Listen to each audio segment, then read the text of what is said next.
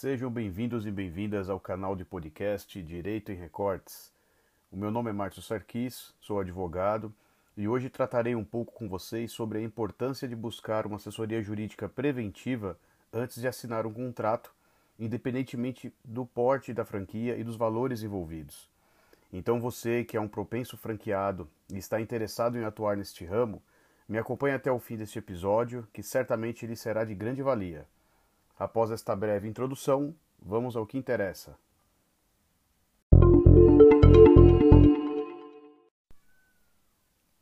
A Lei Federal de número 13.966 de 2019, também denominada como a Nova Lei de Franquia, dispõe sobre o sistema de franquia empresarial e revogou a Lei número 8.955 de 1994, que tratava sobre o tema. Para eu fazer uma análise completa desta lei, seria necessário muito tempo, mesmo não se tratando de uma lei muito extensa. Na verdade, nesse podcast, eu quero trazer para vocês um pouco desta lei e, consequentemente, alertar a todos os interessados em trabalhar como franqueados que um estudo jurídico inicial do negócio pode fazer toda a diferença na sua tomada de decisão. Portanto, eu trago para vocês algumas particularidades da circular de oferta de franquia. Vem comigo!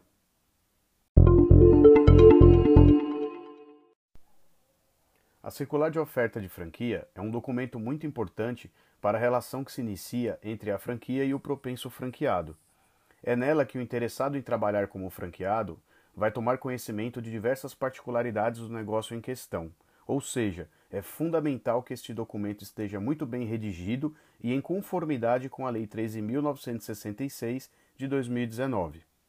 Além do histórico resumido do negócio franqueado, balanços, demonstrações financeiras, descrição geral do negócio e das atividades que serão desempenhadas pelo franqueado, dentre muitos outros aspectos, vou tratar agora sobre o prazo de entrega da circular de oferta de franquia.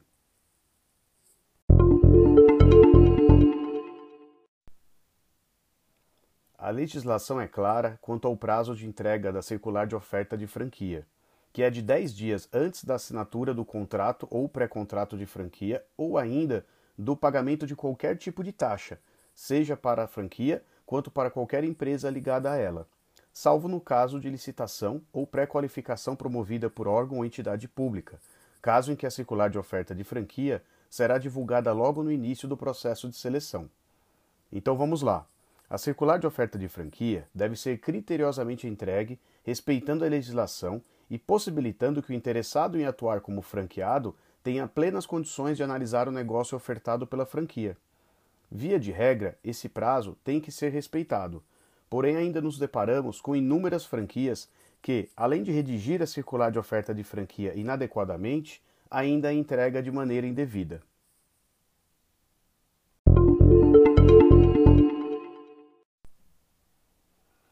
Ainda tratando sobre o prazo para entrega da circular de oferta de franquia, previsto no artigo 2 parágrafo 1 da Lei 13.966 de 2019, muitas franquias acabam entregando a documentação simultaneamente, com datas retroativas, isso sem contar com a ausência de esclarecimentos para os interessados que pode causar uma confusão muito grande e dificultar ainda mais a análise do negócio oferecido pela franquia. Em alguns casos, eu me deparo com franquias que chegam a entregar a circular de oferta de franquia após a assinatura do contrato, o que é ainda mais absurdo.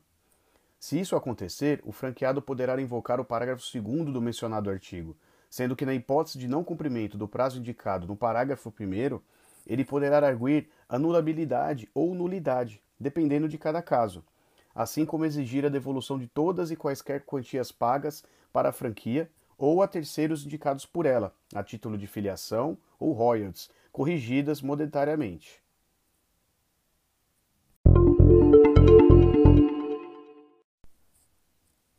Portanto, meus caros, vocês perceberam a importância da circular de oferta de franquia? Entenderam que ela deve ser elaborada em conformidade com a Lei 13.966 de 2019? Compreenderam que o prazo máximo de 10 dias para entrega da circular antes da assinatura do contrato ou pré-contrato deve ser respeitado?